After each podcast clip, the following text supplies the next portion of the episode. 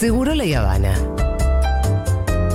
Cositas dulces para la hora del té.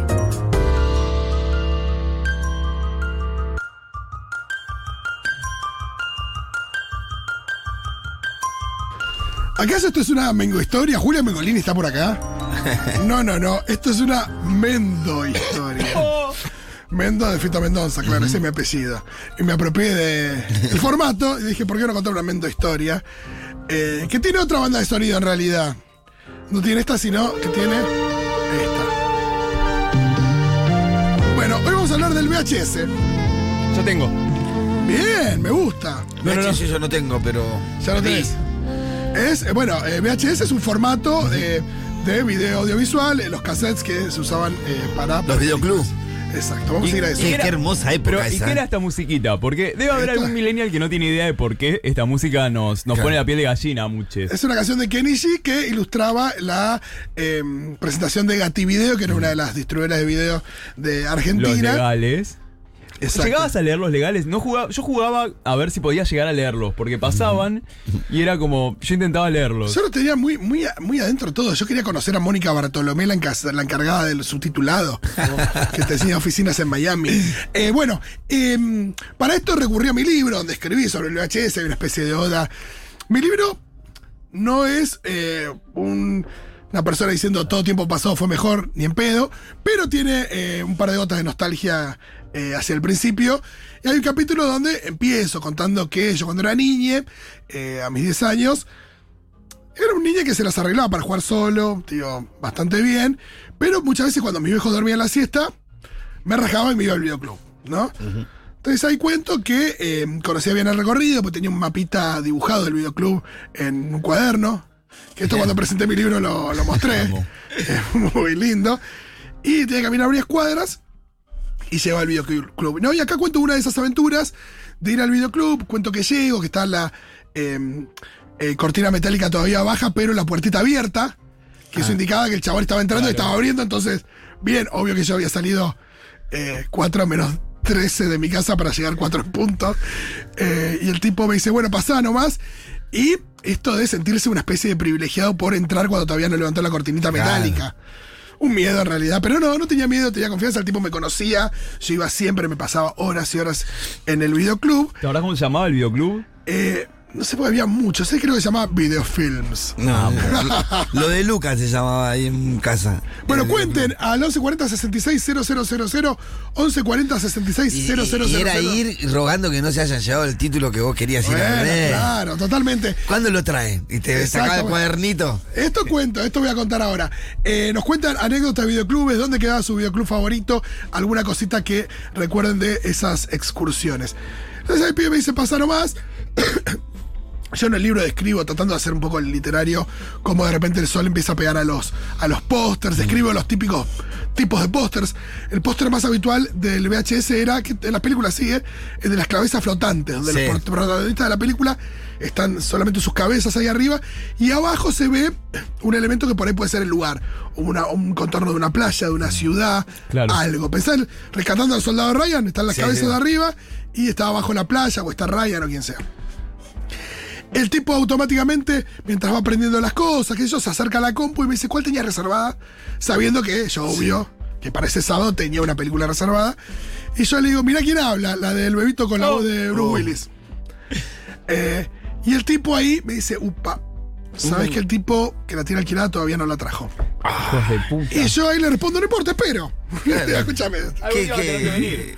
Eh, así que bueno, ahí cuento cómo empiezo a recorrer los estantes, eh, mirar y leer las cajitas, Eso, mirar, eh, mirar la. ¿Cómo que se le dice? El resumen de la. el- la sinopsis atrás. Las tapas, Esa. pero además yo me acordaba de las de muchas tapas, me acordaba por ejemplo de la de House 2, la de yo además era en ese momento era muy fan de Whoopi Goldberg. Sí, Como cambio de hábito. Cada un niño fan de Whoopi Goldberg era como Eras el único.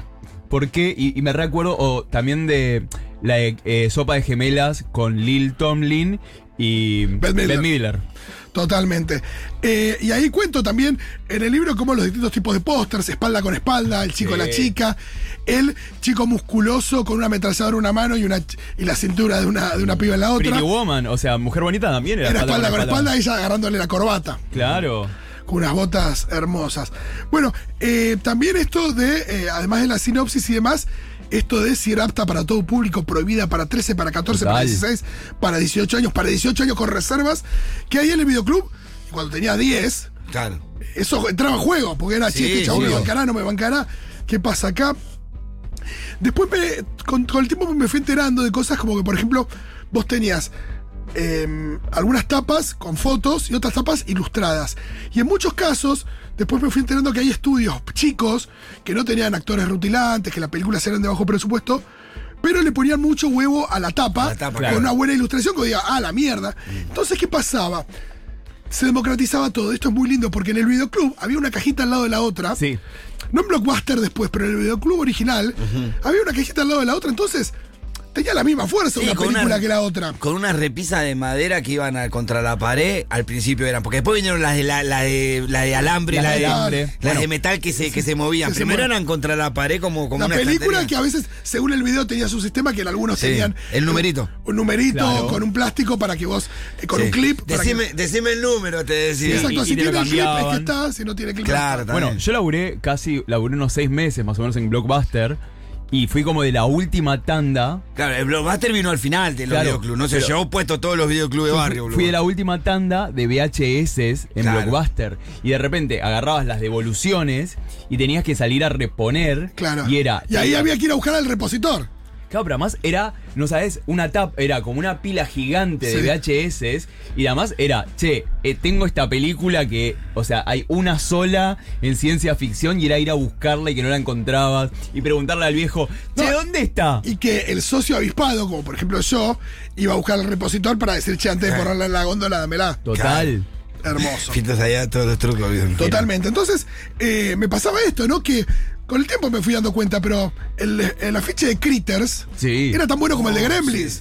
Pero después, bueno, la película que quedó en la historia es Gremlins, Gremlins, no sí. Critters. Eh, y así con muchas películas, ¿no? Yo vi las dos. Critters era increíble. Yo le tenía un miedo. Me acuerdo que en ese momento yo tenía. mm, Dormía con colchón. Tenía seis años. Y dormía con colchón de resortes. Y cada vez que me movía. Tipo, se armaba un re ruido y decía, "Uh, esto está lleno de critters. O sea, no quería ni moverme. Eh, entonces, eh, los, los tamaños de los afiches, uno a veces creía que, que el tamaño del afiche importaba, entonces, no sé, un príncipe de Nueva York era más importante que el Padrino 3. Eh, bueno, el tiempo pasaba, pasaba, pasaba, el videoclub se va poblando, no llegaba el socio con Mira quién habla. Y ahí entra en juego el rol del eh, dueño del videoclub, o del tipo que está en la caja, recomendando películas. Sí. Eh, yo me acuerdo de una discusión muy fuerte entre un socio que pasé muchas horas de vida en videoclubes en mi vida. Eh, llegué a estar encerrado en un videoclub en una tormenta, tipo una hora sin poder salir. tipo, situaciones, Amo. tipo. Y eh, un tipo que eh, le recriminó al dueño que le había recomendado una película que se llama Infidelidad, está con Richard Gere. Sí, la Richard Gere. Y al tipo eh, era, era un comerciante en el barrio que la gente ya medio que sabía que Era, la mujer eh, se había ido con otro. Oh. Y pensó que el tipo se la había hecho para gastarlo. Se pudrió todo. Y se pudrió. Yo todo. lo que. Yo como laburaba pocos días, yo recomendaba las peores películas. Total, no tenía que ver a nadie. Pone La Edad del Sol. La de la Eh, Sole, creo que sí. se la clavé a medio Villa Ballester. Eh, después, bueno, la gente yendo a buscar películas. Recuerdo a alguien yendo a buscar ocho y medio de Fellini y que Oh. le dijeran, mira, tenemos nueve semanas y media, que no tenía nada que ver. O eh, películas que depende de la traducción, eh, la película, la gente se confundía de cuál es la que quería, mar adentro, mar abierto. eh, después, eh, que eran dos películas que fueron medio simultáneas Claro. también. ¿Sabes con qué nos pasaba eso? Milagros Inesperados, la de Tom Claro. Hanks, era. En la tapa decía Milagros Inesperados. La ponías a reproducir y decía El Pasillo de la Muerte. Y el nombre en inglés Era era, Green The. Green Mile. Entonces por ahí la gente te llamaba y te decía, mirá, me acabo de llevar Milagros Inesperados y, y empezó, o te decían, empezó El Pasillo de la Muerte, no sé qué. empezó- y era como vos diciéndole, no, no, está bien, es esa. Siga, siga. Nosotros, nosotros alquilábamos película con el carnet de socio de un amigo Walter que vivía Sí. enfrente de la casa de mi vieja. Y me pasó que ponerle una de las películas, alquilé como 12 veces la película Goonies. Goonies. Es buenísimo. Y mi mamá se enojaba y dice, traes esa misma película. 12 veces la llevé. Boludo. bueno, ahora vamos a contar qué es lo que trajo el VHS a diferencia de lo que pasaba antes eh, con el cine. Es un formato que en ese sentido fue muy revolucionario porque empezó el tema de la colección también. Claro. Y la posibilidad de uno poder ver una película cuando querías. Esto hoy suena como muy ridículo, pero la primera vez que en Argentina o en el mundo pudimos empezar a ver una película cuando queríamos, fue solamente a partir de la llegada del VHS. Cualquier Claro, formato sí. anterior lo impedía, porque uno a veces piensa en el Super 8, No, pero el. Super 8 tenía fragmentos de películas. Vos tenías eh, tres minutos de Superman, tres minutos de, de Cupido motorizado, que la veíamos en los cumpleaños, pero en realidad era solamente fragmentos de la Sí, sí, película. sí, sí. Bueno, sigo. Eh, me acuerdo una vez, eh, una pareja discutiendo, querían ver si. Agarrar la cajita de regreso a Cold Mountain. Y ella le dice: Está, está buena, está Nicole Kidman, René Zellweger, qué sé yo. El chavo le dice: No, no, porque no vimos la 1. No, no. Entonces le dice: ¿Cómo la 1? Sí, sí, es regreso a Cold Mountain, no vimos Cold Mountain. Está bien, No, no, tiene no. lógica. Eh, tenía sentido. Yo alquilaba mucho, ¿sabes cuál? Splash. Sí, con Tom Hanks y Daryl Hannah, hermosa. Pero qué loco, lo que, lo que vos decís, es ver la película cuando creo hoy, hoy es algo normal.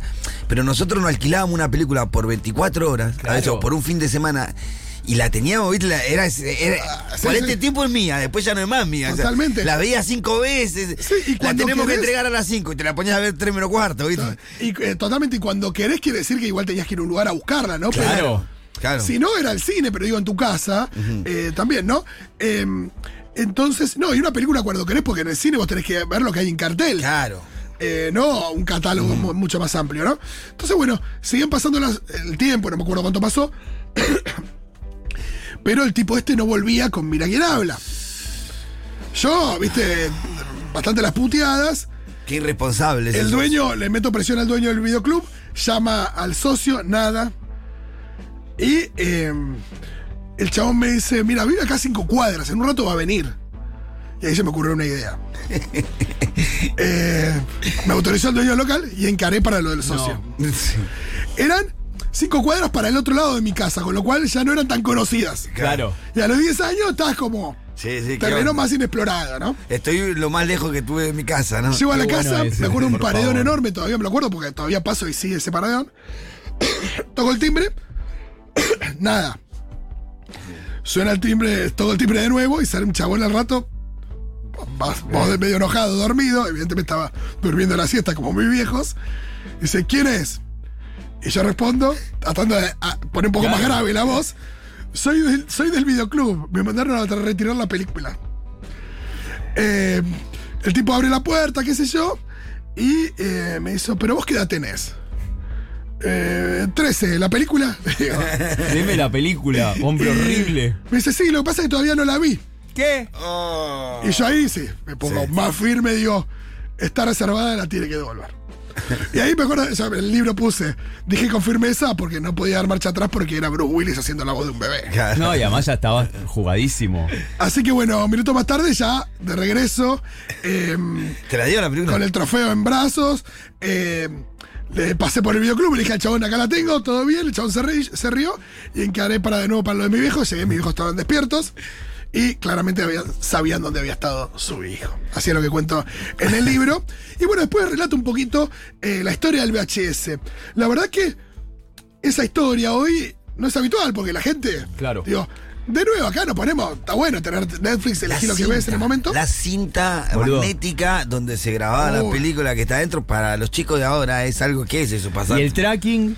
No. y- o sea, el botón de tracking cuando se empezaba a ver mal, cuando Ok, hacía dan- lluvia, Ah, O que sí. te dan el cassette limpiador. el limpiador, Ah, limpia, cassette limpia limpiador, cabezales. limpia cabezal, sí. Pero si se empezaba a ver mal, vos tenías que darle con el botón de más o de menos al tracking. Me quedó grabada de por vida Sí. ese teje. Bueno, lo que sucedió fue que en, en las finales de la década del 70, en Estados Unidos, Europa y Japón, una guerra entre dos formatos, el VHS y el Betamax. ¿No? Y tenés diferentes empresas tratando de empujar una u otra tecnología. Sony había creado el Betamax y fue su principal impulsor. Y después el VHS lo apoyaba JVC y Panasonic. Eh, tenía más calidad el Betamax, pero el VHS era más económico. Claro. y, la- y los cassettes tenían más capacidad de minutos. Entonces, el- en, a principios de los 80 ya había ganado el VHS, ¿no? Eh, Panasonic era la empresa que dominaba la, la fabricación de, de videocaseteras. Y hay algo muy loco porque en esa época en Argentina, el gobierno Alfonsín tenía bastantes eh, impuestos a las importaciones. Claro. Después se creció mucho, el- la- la- se empezaron a producir en nuestro país, en todos lados, videocaseteras, pero las primeras videocaseteras que llegaron eran más de nicho, porque aparte eran caras, Sí. se pagaban en dólares. Y eh, lo gracioso es que eh, yo ahí recuerdo, por ejemplo, nosotros cuando compramos la primera vi- videocasetera en mi casa, vino el chabón, que era el chabón de la casa del service de, de- de- de electrodomésticos, que vendía, pero vendía eh, clandestinamente. Entonces vino a la noche, ¿Qué? sacó del baúl, era como si estuvieras en la ley seca, con un cajón de whisky.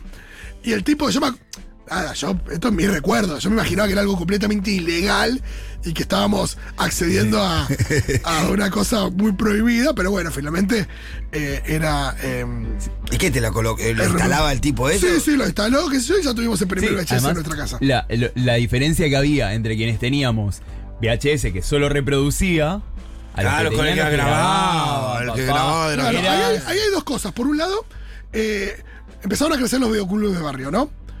Entonces, los estudios de cine empezaron a dar cuenta de, bueno, para tener más ingresos, no solo distribuimos películas para que se alquilen, sino después de un tiempo, las vendemos.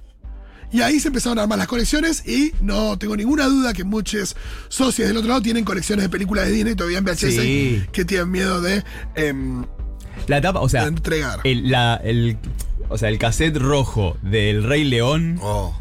O sea, si lo habremos visto con mi sobrino, que además pasaba eso. Se la comprabas de última, decías, bueno, esta es la que ya de última se la comprabas y todo el día quedaba rodando. Una caja de VHS, na- nada que ver, pero una caja de VHS fue mi agenda durante toda mi privación de la libertad. Mirá, mirá qué lindo. Eh, Recordé así, transparente, las últimas viste las que venían ya transparentes. Sí, sí. Y ahí tenía todas las fotos, todos los números de, de teléfono y todas las cosas de esa cajita. Yo con mi adolescencia ya entrada, eh, en mi casa teníamos dos videocaseteras y eh, empecé a grabar. Ah. y alquilaba Ah, para grabar y llegó un momento que empecé a imprimir los lomos, empecé a fotocopiar tapas, Ah. empecé a comprar cajitas iguales para... Y te- llegaste a una biblioteca muy fuerte, imagínense, era como muy tremenda, Me imagino. pero que con el tiempo desocupaba mucho espacio y tampoco era un formato que se veía especialmente bien. No. Claro, no. Cuando llegó el DVD fue... Ah, ya el. DVD rompió todo. Duró poquito igual los videoclubs con DVD, ¿no?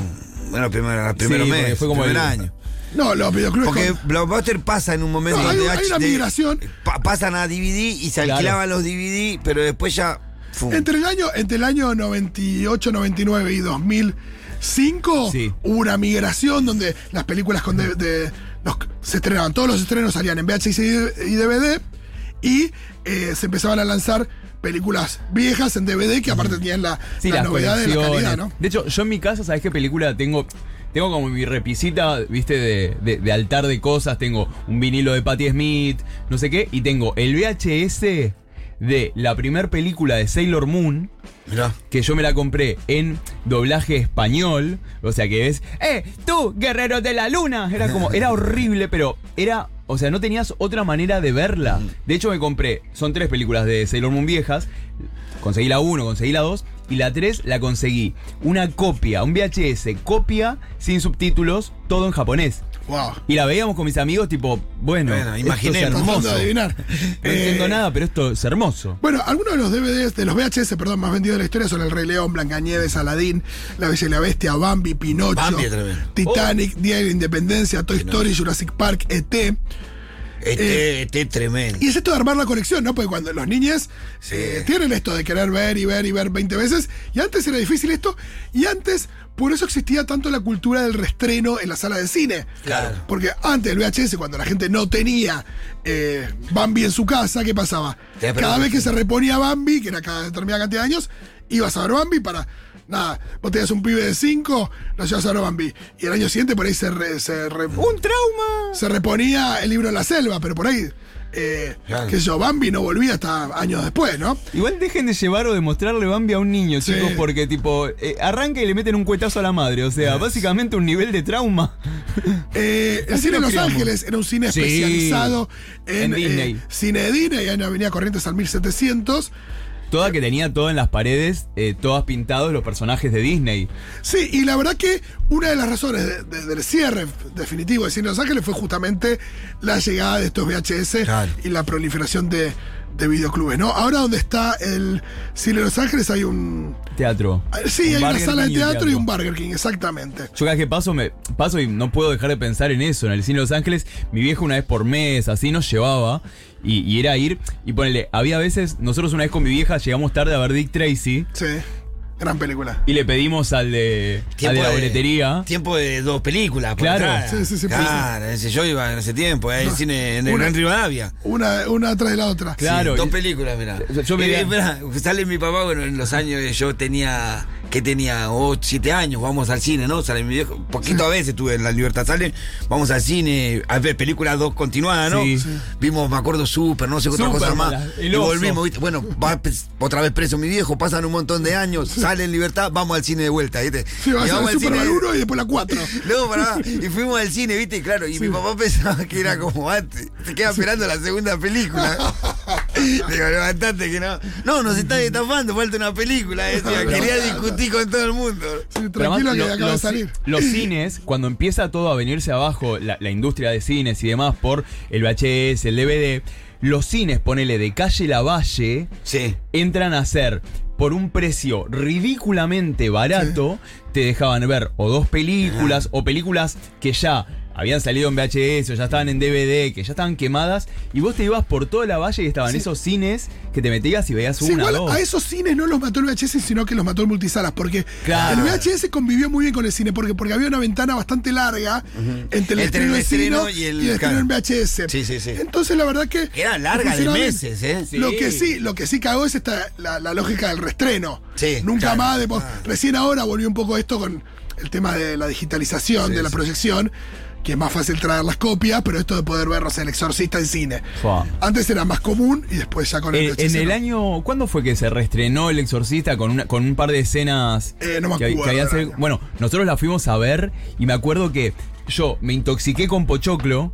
Después de ver la película, me baja la presión. ¿Vomitaste? no, nos perdimos en el estacionamiento del Unicenter a la una de la, de la madrugada. Qué miedo. Perdidos ahí y yo desmayado casi. Qué miedo esa película, por favor. Todavía me da miedo.